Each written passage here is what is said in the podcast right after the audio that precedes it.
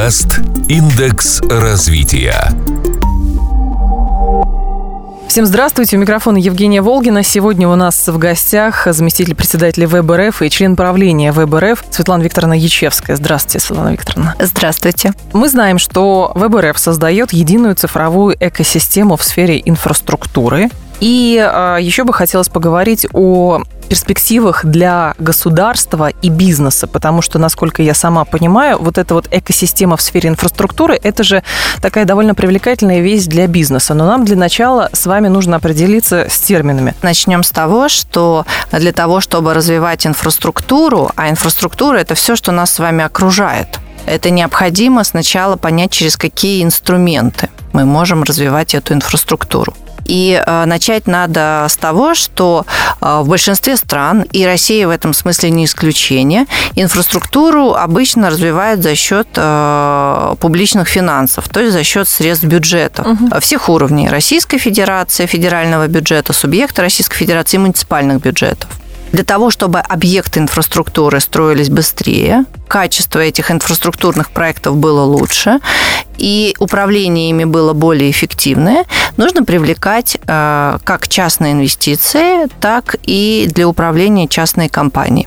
И таким образом мы приходим к тому, что для того, чтобы качественные инфраструктурные проекты у нас появились, нам необходимо развивать инструменты совместного участия государства и бизнеса. Частно-государственное партнерство. То Совершенно самое. верно. Mm. То самое частно-государственное партнерство, которое обеспечит развитие инфраструктуры и таким образом улучшит жизнь граждан в каждом конкретном городе. Для того, чтобы у инвестора а, было государственное плечо, надежная регуляторика и недостающие финансовые ресурсы, а у государства это гарантия того, что проект будет реализован в срок, а, на высоком профессиональном уровне угу. и в дальнейшем будет правильно с точки зрения бизнеса управляться. Но тогда здесь а, другой вопрос возникает. Какие а, барьеры в принципе существуют а, и какие барьеры нужно преодолевать, чтобы вот это государственно-частное партнерство реализовывалось и реализовывалось выгодно для обеих сторон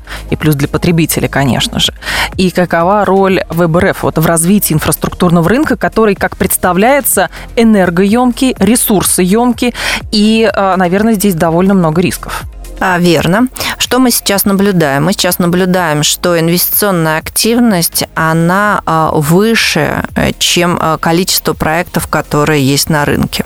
Это связано в первую очередь с тем, что самые высокие риски при структурировании и подготовке проекта, они все на первоначальной стадии.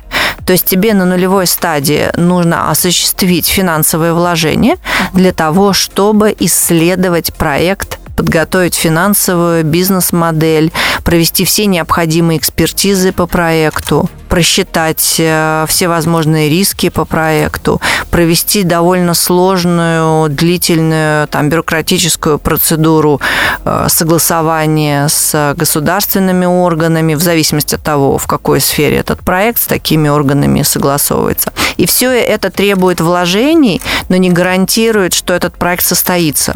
То есть все эти юридически значимые и экономически значимые э, процедуры проводишь и понимаешь, что этот проект в этом месте не может быть реализован. Но мы с вами можем раскрыть небольшую тайну который пока мы с вами вдвоем знаем, но потом будут знать наши слушатели. Насколько известно, что Веб РФ и ОНО Национальный центр государственно-частного партнерства заключили соглашение о стратегическом партнерстве. И до конца года это все будет э, формализовано вхождением Веба вот в состав э, учредителей центра. И кроме того, вы же возглавите правление Национального центра государственно-частного партнерства. У вас уже есть представление о том, как это будет выглядеть и какие у вас ожидания от этого партнерства? Да, конечно конечно, но поскольку мы сами э, начали эту процедуру, очевидным образом, что мы делали это с открытыми глазами, осознавая, что мы совершаем. История у этого вопроса интересная и совсем не длинная. По поручению Министерства финансов э, мы ведем довольно активную, большую работу в рамках рабочей группы по инфраструктурным инвестициям в рамках G20. Осакская декларация была на Абсолютно, абсолютно. И э, в рамках этой работы мы изучаем лучшие международные практики реализации инфраструктурных проектов. И э, понимая, чего не хватает в российском законодательстве, реально понимая, с чем сегодня сталкивается Россия, почему у нас не растет количество инфраструктурных проектов в таком объеме, в котором необходимо для того, чтобы росла экономика, мы столкнулись с тем, что нам не хватает компетенций для того, чтобы Э, во-первых, эти лучшие практики внедрять в российское законодательство, применять в российском законодательстве, не просто провести большую методологическую и нормативную работу по изучению международного опыта и наложение это на наши российские правила, но и после этого начать это все использовать тоже с учетом лучшего международного опыта.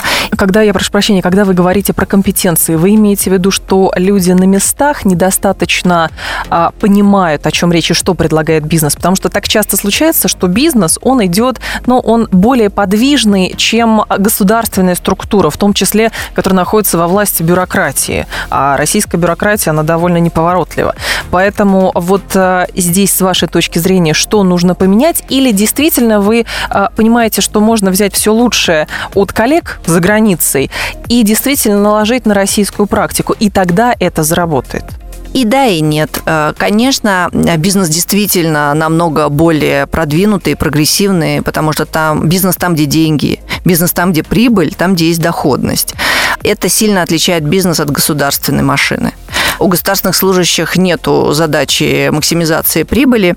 И, в общем, довольно часто мы видим, что государственное управление носит такой процессинговый характер, деятельность ради деятельности. Поэтому, безусловно, надо обращать внимание на то, что хочет и в чем есть потребность у бизнеса. Угу. Вот, потому что за бизнесом идут инвестиции, за бизнесом идет доходность.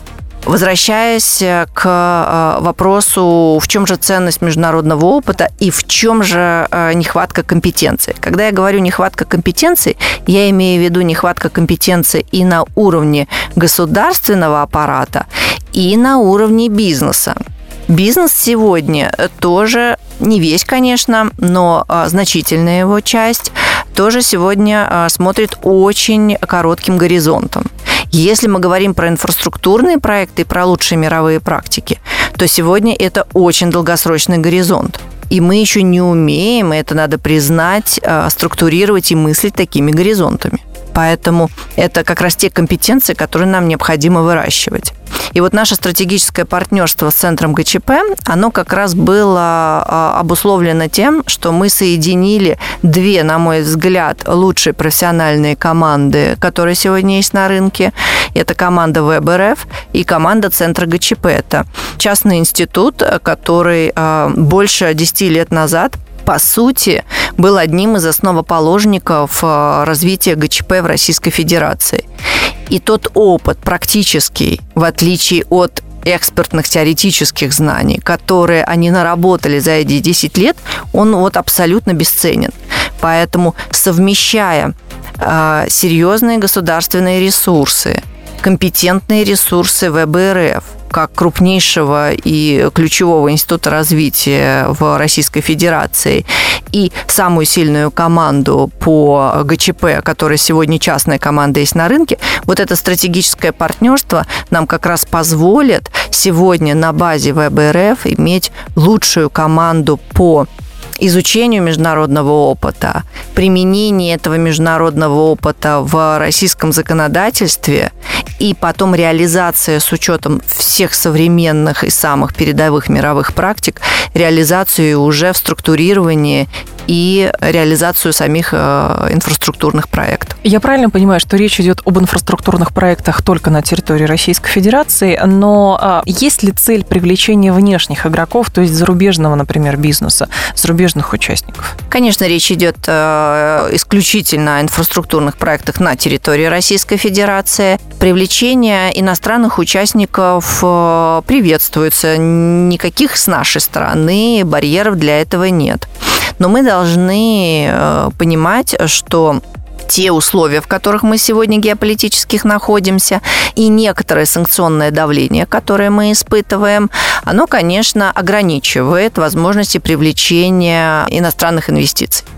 И в первую очередь, когда мы говорим об инфраструктурных проектах, мы имеем в виду международные финансовые организации. И это международные банки, и это другие МФО.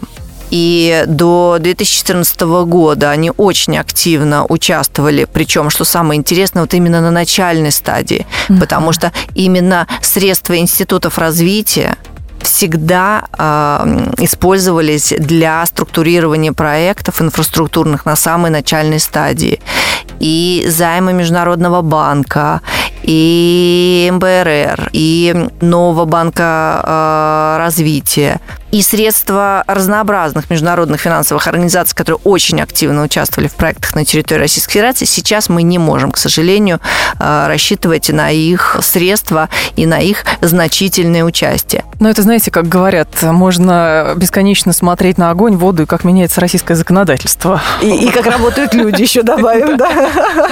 Да. Но вот здесь еще интересный момент. Смотрите, инфраструктура, мы с вами все говорим про инвестиции, инфраструктурные проекты, а вот качество этих инфраструктурных проектов, есть какие-то критерии, что это такое? И главное, кто предлагает, то есть схема какая? Есть бизнес, который говорит, государство, дорогое государство, мы готовы построить там мост, дорогу, больницу, все что кластер какой-нибудь. Или государство приходит к бизнесу и говорят, ребята, есть вот такой проект, есть заинтересованность э, работать с вами, ну и тогда бизнес тоже смотрит, а это действительно хороший проект или нет? Как вот критерии есть какие-то? Вы знаете, оба направления верные и бизнес может прийти к государству, и государство может э, продекларировать потребность.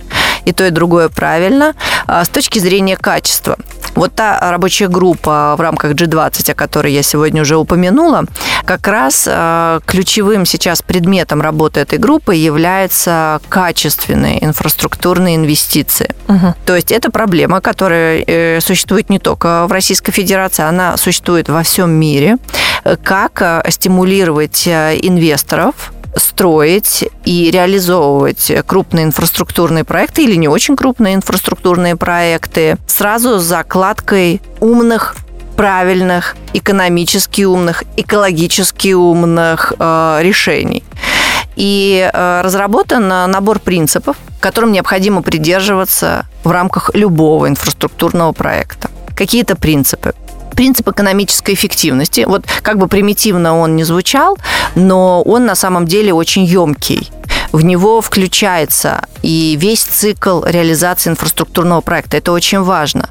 Мы экономику проекта должны считать не только на стадии э, бизнес-плана, его строительства и ввода в эксплуатацию. И это весь жизненный цикл этого инфраструктурного объекта, включая его последующую утилизацию. Сегодня бизнес-модель проекта, любого практически, с которым мы сталкиваемся, этого не содержит. Очень важно закладывать все экологические требования.